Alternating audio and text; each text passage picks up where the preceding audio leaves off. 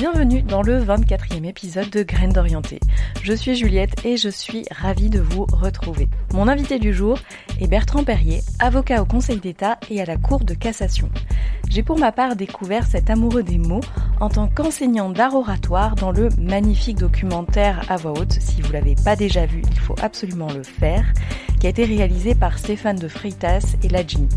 Il y forme les participants au programme Eloquentia qui désigne les meilleurs orateurs de la Seine-Saint-Denis. Alors Bertrand est loin d'être un orateur né comme il le partage au cours de notre échange. Il revient à mon micro sur son parcours d'avocat, son amour pour la transmission de l'art de bien parler, si précieux dans la construction de nos chemins d'orientation et de réorientation. Je n'en dis pas plus car en ouverture de cet épisode, je lis un assez long passage de son ouvrage que je vous recommande également. La parole est un sport de combat. Et donc, si cet épisode vous a plu comme d'habitude, n'hésitez pas à vous rendre sur Apple Podcast pour lui remettre vos 5 étoiles, lui attribuer un petit billet doux ou le suivre à la trace en vous abonnant. C'est ce qui m'aide le plus à le faire connaître. Je vous souhaite une excellente écoute. Au-delà même de la situation de la jeunesse, je suis convaincue qu'il est fondamental aujourd'hui de redonner à la parole ses lettres de noblesse. Il est temps de la réarmer dans une société où bien souvent les images l'emportent sur les mots car la parole est un véritable enjeu de société. Il y a à cela une raison simple. Parler, avant même de délivrer un message, c'est dire qui l'on est, c'est dire son passé, sa culture, c'est dire son caractère, sa personnalité. Parce que la parole est un révélateur, un marqueur social redoutable et presque infaillible, elle peut aussi accroître ou perpétuer des inégalités elle peut enfermer dans des déterminismes et contribuer à créer ou renforcer des plafonds de verre. Bertrand Perrier, je suis vraiment très heureuse de vous avoir à mon micro Mais ce c'est soir. un plaisir partagé, Juliette. Et ma première question est quel est le pire conseil d'orientation que l'on vous ait donné à vous ou que l'on pourrait donner si vous estimez avoir été bien orienté? Alors, le pire conseil qu'on m'ait donné, c'était de faire un bac C. Alors, vous êtes beaucoup trop jeune pour savoir ce que c'est. Euh. C'était un bac scientifique. Et alors, j'étais nul en maths. Mais comme j'étais plutôt bon élève et que j'allais avoir le bac C, on m'a fait faire un bac C. Donc, ça n'entachait pas les euh, taux de réussite de mon lycée. Et c'était une énorme erreur parce que j'étais enfermé dans une spirale d'échec des mathématiques qui était le plus fort coefficient plutôt que de me consacrer à d'autres matières qui auraient été peut-être plus fortes, comme l'histoire-géographie ou euh, le français ou l'économie. Et donc, je me suis obstiné sur un conseil d'orientation très clairement mal euh, approprié euh, vers les mathématiques, alors que c'était de toute évidence une impasse. Le second mauvais conseil, c'est beaucoup plus tôt euh, dans mon parcours, c'est d'avoir sauté une classe. On m'a fait sauter une classe en CM1 et je pense que c'était pas forcément une bonne idée, à la fois pour des questions de maturité, parce qu'on a 10 ans et que à cette époque-là, une année de maturité, ça compte. Euh, et puis, euh, louper complètement le programme d'une classe de façon très abrupte. J'ai- fait 15 jours de CM1 et je suis passé en CM2. Et donc, j'avais déjà du retard en CM2. Et voilà, je, je crois que la question euh, du saut de classe mérite d'être vraiment, je pense que ça a progressé depuis, hein, je vous dis ça, c'est dans les années 80, mais euh, je pense que la réflexion sur ces questions a évolué depuis. Mais voilà, les deux plus mauvais conseils d'orientation qu'on m'a donné, c'est de sauter une classe et de faire un bac C. Est-ce qu'à l'époque, vous aviez déjà un rêve en termes de métier, d'or- d'orientation plus particulièrement? Est-ce que vous rêviez de devenir avocat? Alors pas du tout, j'étais pas délégué de classe, euh, je ne défendais pas ma petite camarade euh, devant euh, le conseil de classe, tout ça et, et n'était pas du tout écrit à l'avance. Et, et, d'une façon générale, d'ailleurs, mon, mon orientation a été assez chaotique. Je me souviens que mes parents m'avaient fait faire des tests euh, pour savoir quel était euh, le métier possible et euh, c'est venu très tard. J'ai après le bac, euh, donc j'ai eu mon bac C euh, un peu au forceps. hein, j'ai eu j'ai eu 8 en maths hein, quand même. Euh, et puis euh, comme je ne savais pas du tout, la seule chose que je savais c'est que je pouvais pas faire une école d'ingénieur, euh, que j'étais pas assez bon pour faire une classe prépa commerciale puisque les maths y avaient aussi une importance euh, considérable. J'ai fait Parce que c'était ce qu'il y avait de plus généraliste et c'était une façon de retarder justement le moment des orientations et le moment des choix. Et j'avais pas du tout l'idée d'être avocat. C'est venu bien plus tard dans ma scolarité, au fil d'échecs, d'essais, de stages, et j'avais fait du droit en parallèle à, à Sciences Po parce que c'était à côté, donc ça me permettait d'élargir un peu euh, les, les, horizons. Donc j'étais à la fac de droit et euh, bah, ayant fait du droit, ayant fait Sciences Po, euh, parmi les métiers du droit, euh, mais tout ça c'était vraiment à tâtons. Hein, c'est pour ça que j'ai vraiment la, la, vie décide pour vous. Enfin c'est ma grande leçon, c'est qu'en matière d'orientation, la vie décide pour vous. Même au sein de la profession d'avocat et on pourra y revenir si vous le souhaitez. Euh, donc j'ai fait des études de droit, il y avait un certain nombre de métiers possibles et, et même après dans, dans la profession d'avocat, j'ai beaucoup évolué de sorte que vraiment rien n'est écrit et c'est la vie qui décide là où elle veut vous emmener. Donc un peu un choix par défaut? Oui, absolument. Euh, J'avais raté l'ENA, pour tout vous dire, qui était un peu...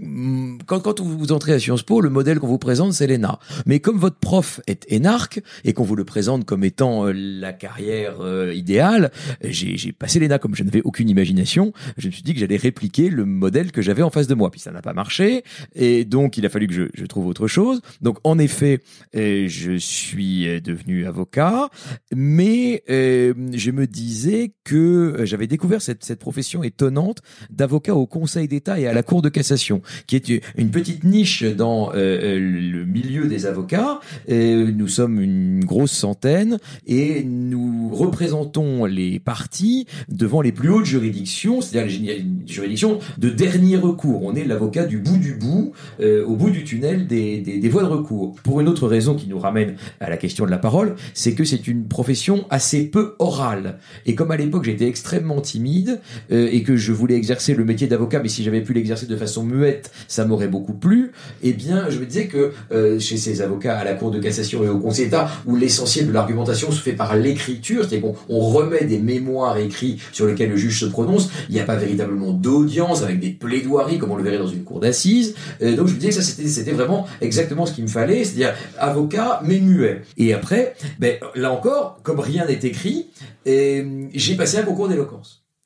Comme ça, pour voir, euh, par défi, par jeu, euh, pour vaincre la timidité en me disant que il n'y avait pas beaucoup d'enjeux, c'était pas très grave si je la ratais, et donc j'ai passé le concours de la conférence du barreau de Paris. Et on doit convaincre, alors euh, de, de, sujets qui sont parfois complètement loufoques. Euh, moi, je, au premier tour, j'ai eu faut-il ouvrir la porte des paradis artificiels? Bon, c'est pas du tout des sujets juridiques, c'est des sujets de pure imagination. Au deuxième tour, j'ai eu le pire est-il à venir, ce qui n'a pas de sens. Et donc on tire une position, vous devez répondre oui, vous devez répondre non, et vous vous débrouillez avec ça. Et donc je me disais que c'était un bon exercice pour se réconcilier avec la parole. Donc j'ai passé ce concours euh, et par bonheur je l'ai réussi puisque à la fin de ce concours euh, sont désignés secrétaires de la conférence. Ne me demandez pas pourquoi on dit secrétaire, je ne l'ai jamais su, donc euh, je ne vais pas l'inventer maintenant. Et à la fin, il y a 12 jeunes avocats qui sont lauréats pendant une année, on va assurer dans les couloirs du palais de justice en permanence la défense des plus démunis accusés des crimes les plus graves. Puisque le barreau de Paris commet d'office comme un honneur pour les euh, personnes qui n'ont pas les moyens de se payer un avocat, mais qui sont accusées de crimes, c'est-à-dire qui encourent plus de 10 années de prison, commet ces 12 personnes et elle seule. Puis après, on m'a dit, mais tu sais, il y a des attributions pénales. Ah bon, mais moi, j'ai jamais fait de droit pénal. Mais c'est pas grave, on va apprendre à nager euh, quand on est jeté dans la piscine. Et donc, j'ai fait mes premières comparutions immédiates. J'ai fait, j'ai mes premières visites en maison d'arrêt. J'ai fait mes premières assises. Euh, et c'était pas du tout prévu dans euh, le casting. Et c'est pour ça qu'encore une fois, je vous dis que pour moi, l'orientation est quelque chose qui se fait un peu au fil de l'eau et la vie décide pour vous. et puis après, c'est poser une autre question d'orientation pour moi, à la, fin de, tout cela.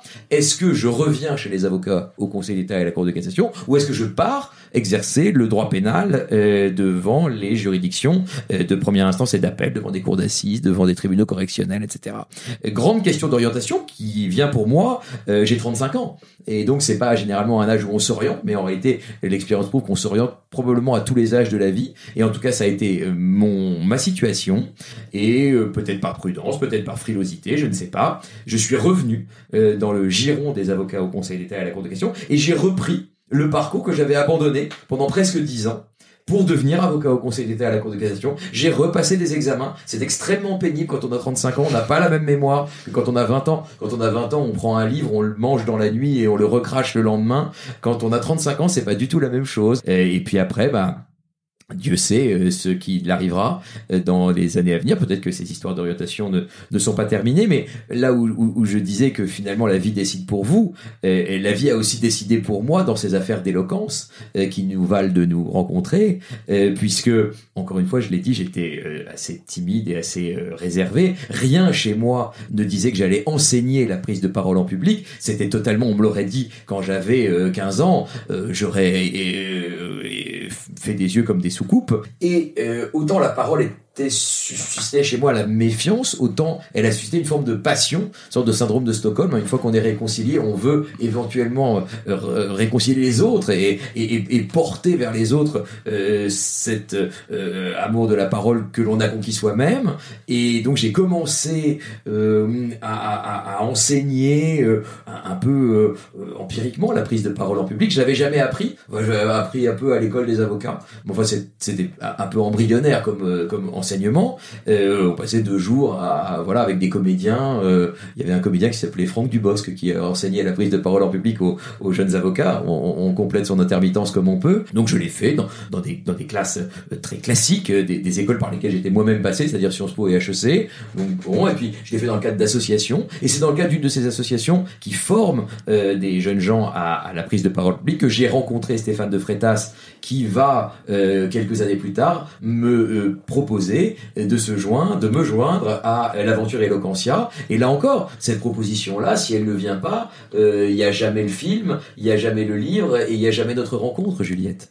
Alors, si vous voulez bien, avant qu'on en vienne à Eloquentia, j'aimerais revenir sur Sciences Po et euh, sur cet exercice. Notre passé commun. Notre passé commun. Alors moi, j'ai fait l'IEP de Bordeaux. Alors Parce que vous euh, étiez bordelaise. non, Limoges. Oui, voilà, c'est ça. Vous avez fait le choix de la proximité géographique.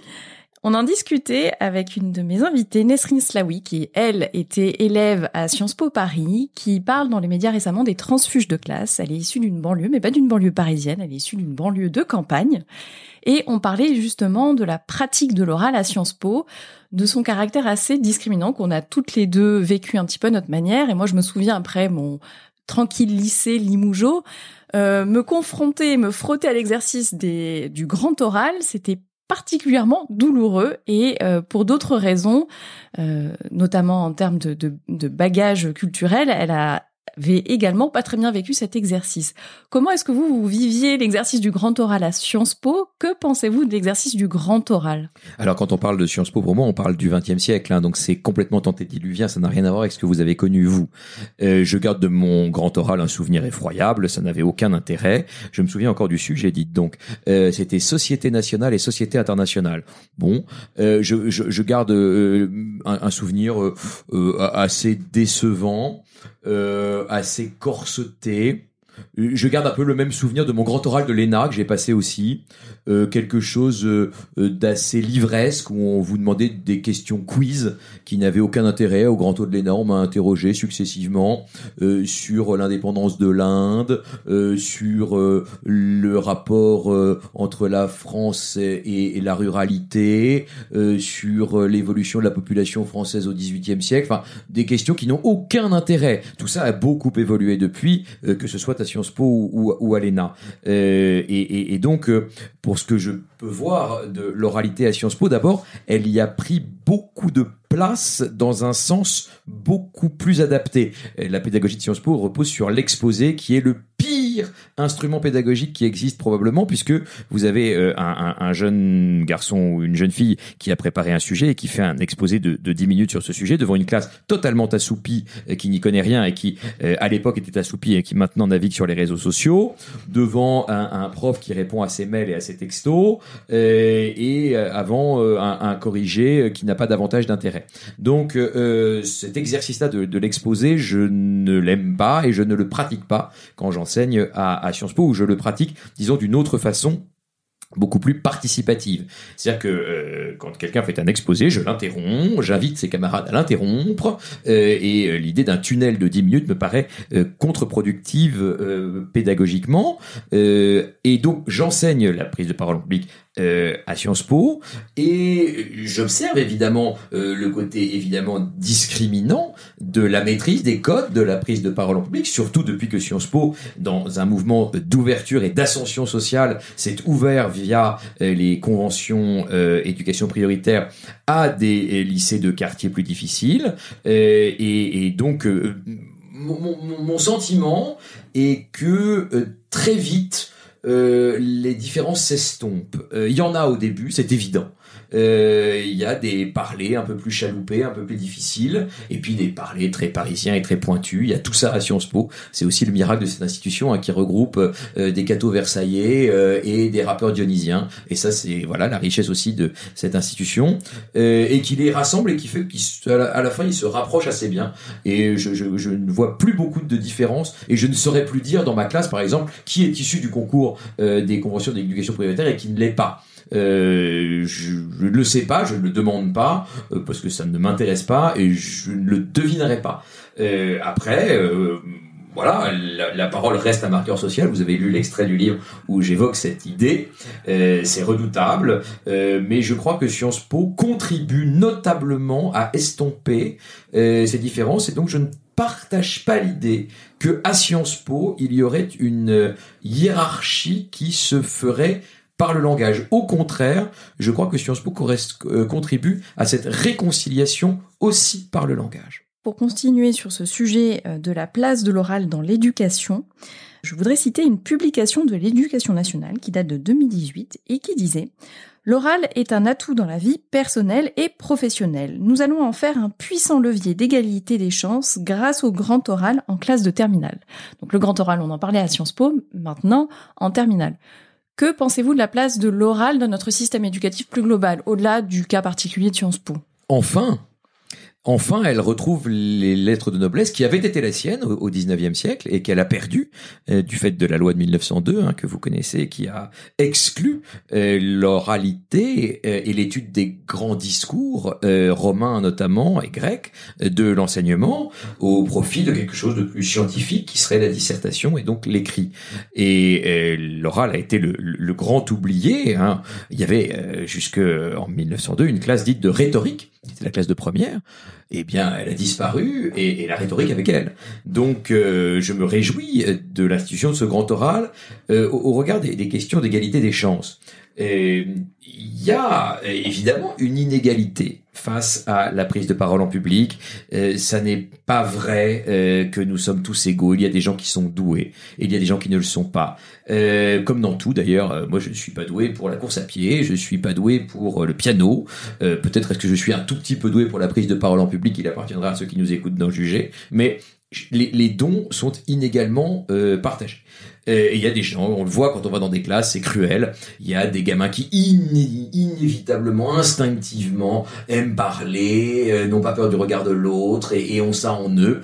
C'est ainsi, mais là où précisément c'est le rôle de l'école que de former à la prise de parole en public, c'est que si elle ne le fait pas, eh bien justement ce sont ces prédispositions qui vont s'exprimer, et parfois ces prédispositions inégalitaires socialement, où euh, on va voir euh, euh, des gamins qui bah, iront au théâtre, qui iront à la table familiale des discussions, et donc ils seront favorisés dans la maîtrise de la parole parce que on leur aura fait prendre conscience que c'est important, et donc on leur, on leur aura fait écouter les grands discours du passé, on leur a fait lire euh, les ouvrages de Cicéron, etc.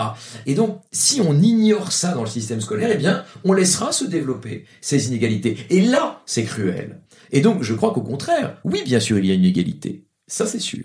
Mais si on la laisse se développer, c'est là que l'école manque son objet. En réalité, là où le texte que vous citez est parfaitement pertinent, c'est qu'il reflète le fait que c'est à l'école qu'il appartient justement de réduire ces inégalités, euh, et d'où l'institution de ce grand oral que j'ai beaucoup salué et que je salue encore comme une réforme absolument décisive. Euh, c'est pas tant l'épreuve qui n'a pas d'intérêt en, en, soi que tout ce qu'elle implique, c'est-à-dire ce rééquilibrage, sa prise de conscience. L'épreuve, c'est d'abord un signal donner aux enseignants qu'il va y avoir un rééquilibrage dans les compétences entre l'écrit et l'oral et que de la même façon que dans la société, il y a des compétences écrites et il y a des compétences orales, eh bien, à l'école aussi, il y a des compétences écrites et des compétences orales. Donc, c'est plus un symbole, me semble-t-il, et un euh, déclencheur que véritablement une épreuve. L'épreuve en elle-même, elle n'a pas d'intérêt, elle n'a d'intérêt que par la formation qui la précédera. Et donc là encore, il faut bien sûr que les enseignants soient formés à l'enseignement de la prise de parole en public, qui est une discipline à part entière. Et justement, alors vous, vous formez, vous accompagnez des jeunes, donc euh, on en parlait très rapidement tout à l'heure, des jeunes de Seine-Saint-Denis, et on, l'a vu dans ce film documentaire absolument magnifique qui, qui a beaucoup touché, euh, pour les préparer au concours Eloquentia. Vous accompagnez également et vous formez des jeunes à Sciences Po, dans d'autres écoles, à HEC me semble-t-il. Est-ce que aider ces jeunes à porter leur voix, à exprimer leur voix, les aide à trouver leur voix, donc là j'entends professionnelle d'orientation Alors, on a peu de recul encore. Le, programme Eloquentia est un jeune programme. On va avoir là bientôt, je pense, la sixième ou septième promotion. Donc, euh, on a peu de recul. Mais euh, et, puis, la réalité oblige à dire que sur 30 participants, euh, alors j'ai une toute petite, petite, petite fraction d'éloquentia, parce que fort heureusement, notamment grâce au, au film, Eloquentia s'est beaucoup diffusé sur les territoires français et même au-delà à l'étranger. Et moi, je peux pas enseigner partout où Eloquentia est. Euh, Eloquentia s'est diffusé non seulement géographiquement, mais aussi euh, dans, en termes de niveau, puisque euh, le canal historique de Saint-Denis était universitaire, c'était des gamins qui avaient le bac. Euh, et maintenant, Eloquentia intervient dans les collèges, dans les lycées, etc. Pour ceux que je vois encore, euh, où j'ai des nouvelles épisodiquement ou par les réseaux sociaux, j'observe que, en effet, euh, certains ont trouvé leur voie grâce euh, à, à. Euh, je crois que ça fonctionne un peu comme un accélérateur en fait. Peu ont bifurqué. Euh, grâce à Eloquentia et se sont dit mais finalement euh, je faisais euh, de l'histoire et je veux faire du théâtre. En, en réalité, c'était un accélérateur pour ceux qui étaient dans une filière de spectacle par exemple. Eh bien, ils ont pu être sur scène ou être comédie monio que l'on voit dans le film et qui gagne le, le concours dans, dans, dans, le film qui est donc l'édition je crois 2015. Alors pour lui c'est parti. donc d'abord il était élève au cours Florent donc et puis il a fait un one man show qu'il a écrit et puis il a fait de la et puis il a fait de la radio. Donc voilà, lui, euh, vraiment, il, est sur les rails.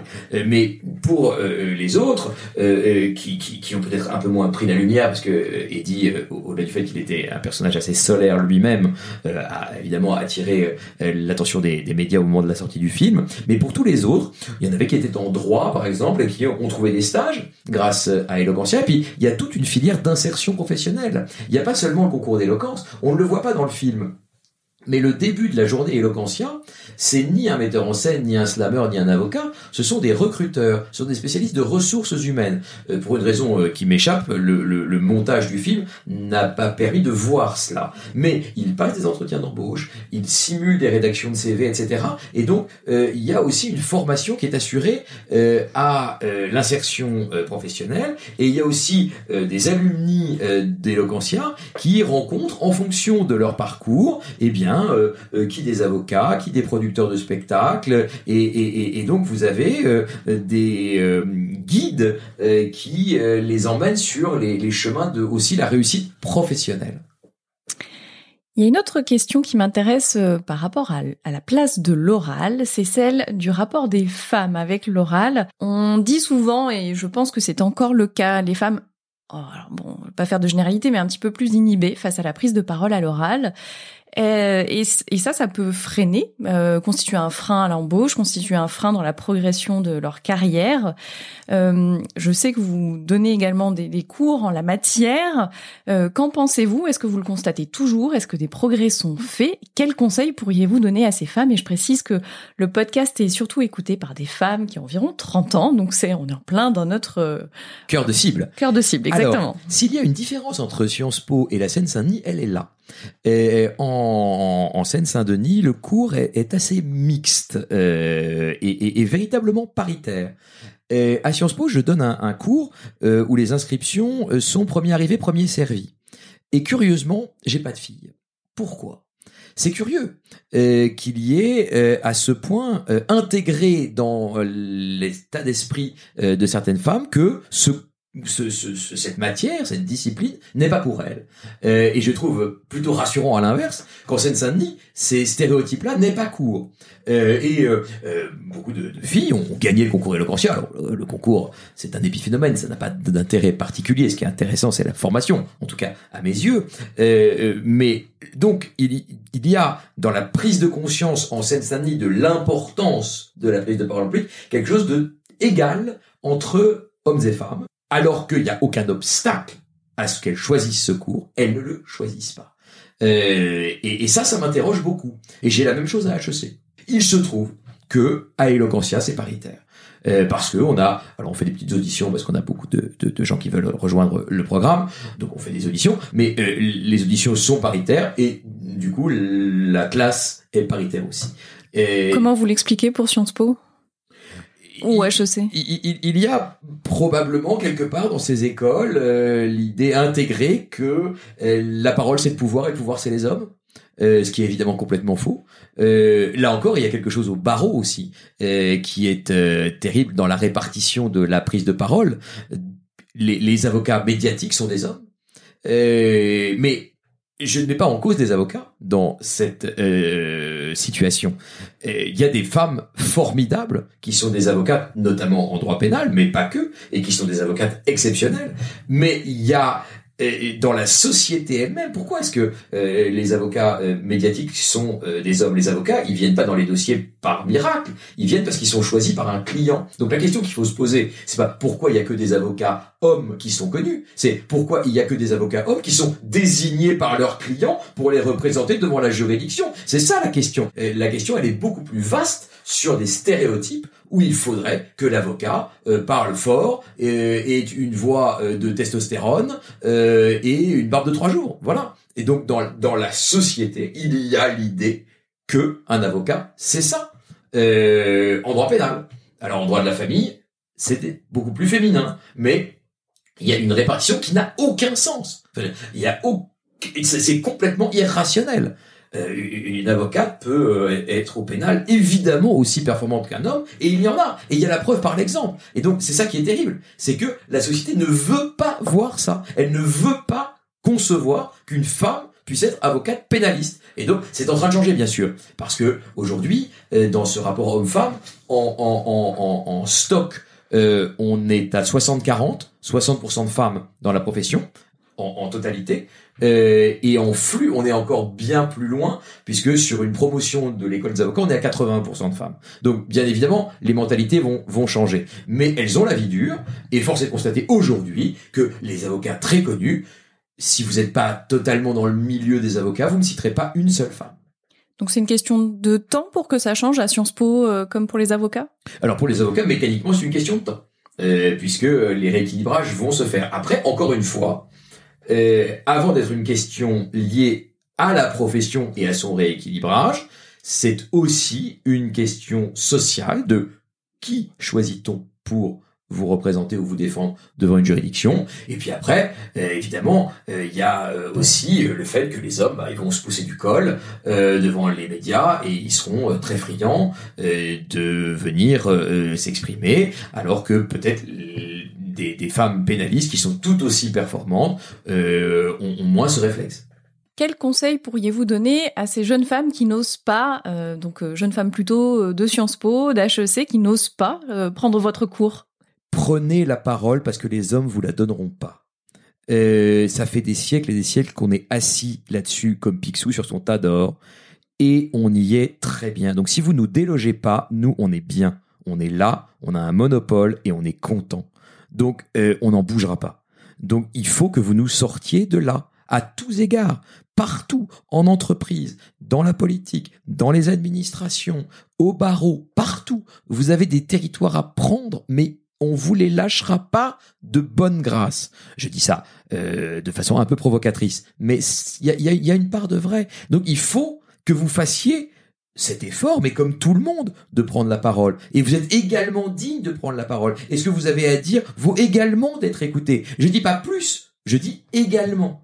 Euh, je ne fais pas de discrimination dans l'autre sens, à rebours. Je dis simplement que c'est regrettable que vous laissiez ce champ par votre simple volonté aux hommes. pourquoi est-ce que vous cliquez pas sur cette compétence que vous devez maîtriser pour vous insérer, pour progresser dans une entreprise, encore une fois, dans des associations, pour porter des projets politiques, et, et, et, et vous le méritez et vous le valez.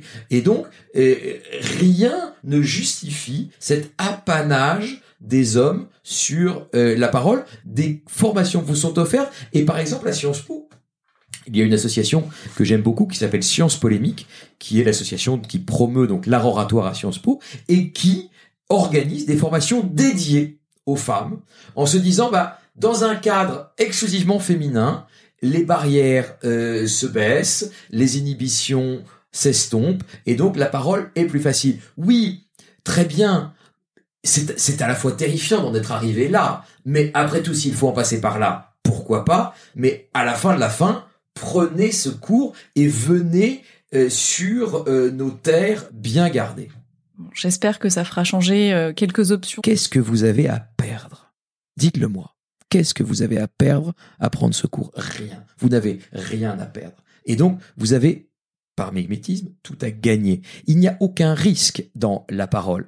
Euh, vous allez être nul, et alors Les hommes sont nuls aussi. La grande différence, c'est que les hommes, quand ils sont nuls, ça les gêne pas. Alors que les femmes, quand elles sont nulles, elles le font pas. Eh bien, venez, soyez nuls avec nous, et à la fin, vous serez performante avec nous, à l'égal de nous, et c'est comme ça qu'on se réconciliera par les mots. Quand on est, euh, alors d'ailleurs, euh, homme ou femme, un petit peu pudique, comme ça, face à une première prise de parole. Euh, on vous a souvent caractérisé d'anciens grands timides. Quel est le vrai, le premier petit pas que l'on peut faire euh, Peut-être quelque chose de pratique. Quel serait votre conseil pour euh, s'essayer à goûter le plaisir de l'oral? Non, mais l'oral, c'est d'abord une façon de transmettre ses idées.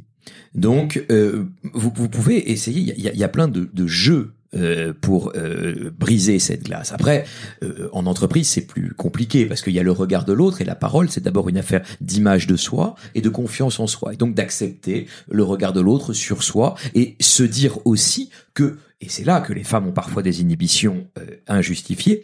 Parler, c'est d'abord se dire que ce que l'on a à dire vaut d'être entendu par quelqu'un d'autre euh, et, ne justifie pas d'être simplement gardé pour soi. Euh, et donc c'est accepter aussi que ce qu'on a à dire a un intérêt. Euh, et, évidemment de ce point de vue-là, la parole des femmes vaut largement celle des hommes. Alors après, les exercices quotidiens, ils sont assez simples.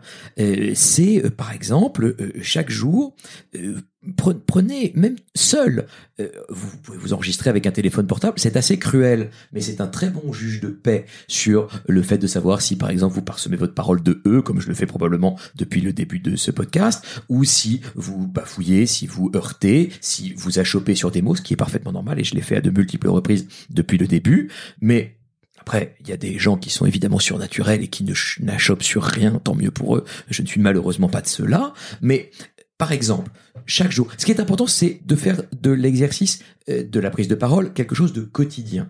Si vous le faites une fois par an, eh bien, ce sera chargé d'une tension absolument invraisemblable qui vous submergera. Il s'agit de le faire chaque jour. Un pianiste fait ses gammes chaque jour. Et s'il ne les fait pas, au bout de quelques jours, il s'en aperçoit, car la machine se grille. Pour les orateurs, c'est pareil. C'est pareil pour le tennis, c'est pareil pour tout. Il y a une routine dans la parole. Et donc, il faut aussi que ça devienne quelque chose de quotidien. Et donc, je propose dans le livre un certain nombre d'exercices, plusieurs dizaines, qui permettent justement de se mettre en scène, d'avoir des situations de prise de parole publique. Mais je, je sais pas, j'en donne deux par exemple. Euh, que vous pouvez faire seul. C'est pour ça que vous n'avez pas besoin d'être euh, accompagné, guidé. Vous pouvez être votre propre évaluateur si vraiment le regard de l'autre vous pose difficulté. Et puis après, il faudra bien passer euh, au, rapport avec l'autre parce que la parole, c'est d'abord un dialogue et accepter aussi le regard de l'autre. Mais si vraiment le regard de l'autre est problématique, euh, deux, deux, deux idées que vous pouvez vraiment faire tous les jours. Un, on, est dans un podcast euh, et, et, donc vous pouvez faire une petite chronique comme si vous étiez à la radio. Ça dure deux minutes. Vous prenez un fait d'actualité et, vous le décortiquez en trois. Premièrement, je vais le raconter. Donc c'est la narration, c'est très important dans le storytelling de savoir raconter une histoire quand on parle. Donc d'abord je vais raconter et puis ensuite deuxième chose je vais analyser ce fait, c'est-à-dire en tirer des enseignements. Qu'est-ce que ce fait de société par exemple qui s'est déroulé hier, avant-hier, révèle de l'état du monde. Ça c'est l'analyse, c'est aussi très important pour l'orateur. Et puis la troisième chose c'est l'argumentation, c'est qu'est-ce que j'en pense et, je vais essayer d'avoir une pensée construite en, en quelques points, deux trois idées sur ce sujet voilà, raconter, analyser, argumenter. Ça, c'est une possibilité. En deux minutes. Alors, au début, vous allez écrire un peu, puis après, vous allez simplement écrire une trame, un canevas, et vous allez vous laisser porter par le plaisir de l'improvisation et de découvrir des mots dont vous ne soupçonniez pas qu'ils vous viendraient quelques instants avant qu'ils vous viennent. Ça, c'est la première possibilité, c'est la chronique radio. Deuxièmement, fin de journée. Si vous avez l'idée d'être un peu avocat, faites le procès de votre journée. Venez défendre votre journée. Qu'est-ce que vous avez fait de bien?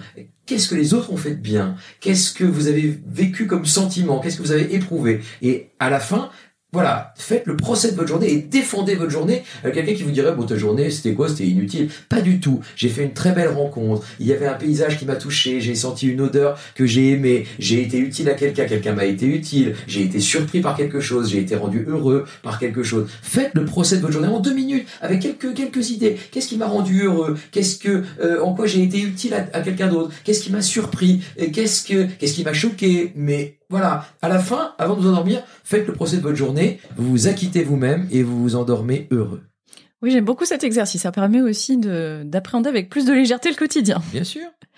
J'en viens à ma dernière question, qui est celle de votre meilleur conseil d'orientation. Vous pouvez adresser votre conseil au public de votre choix. Alors, euh, honnêtement, je, l'ai abordé tout à l'heure. le meilleur conseil d'orientation, c'est laissez-vous porter. C'est assez abstrait, mais c'est le seul que je retiens au bout d'une bonne quarantaine d'années hors taxe euh, de vie. rien n'est écrit. Et il faut tout faire à fond. Ça, c'est la seule chose, c'est tout faire à fond. Euh, si vous faites les choses à moitié, ça marchera jamais. Mais s'ouvrir le plus de possible euh, explorer des choses, euh, ne pas s'enfermer, et il euh, n'y a, y a pas de carrière toute faite. Il y a plusieurs vies dans une vie, c'est un truisme de le dire, mais vraiment je l'ai éprouvé. Il n'y avait rien d'écrit dans, dans mon parcours. simplement être ouvert aux opportunités. et une dernière chose, être ouvert à l'admiration. Toute mon orientation, elle s'est faite par des gens que j'ai admirés. C'est un très beau sentiment, l'admiration. Je ne crois pas que ce soit une preuve de faiblesse. j'ai beaucoup fonctionné au modèle. J'en ai encore quelques-uns qui me servent de guide. je ne prends pas de décisions importantes dans ma vie sans leur en référer. Et ça peut être des gens que je connais, ça peut aussi être des gens que je ne connais pas, alors dans ce cas-là, je ne leur parle pas. Euh, mais euh, voilà, je crois que, somme toute, deux choses, être ouvert à l'inconnu et perméable à l'admiration. Merci beaucoup pour cette belle conclusion. Merci à vous.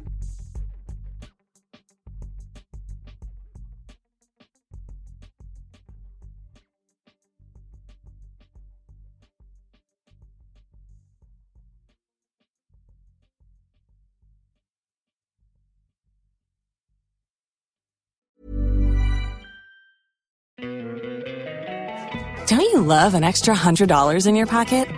Have a TurboTax expert file your taxes for you by March 31st to get $100 back instantly. Because no matter what moves you made last year, TurboTax makes them count. That means getting $100 back and 100% accurate taxes only from Intuit TurboTax. Must file by 331. Credit only applicable to federal filing fees with TurboTax full service. Offer can be modified or terminated at any time.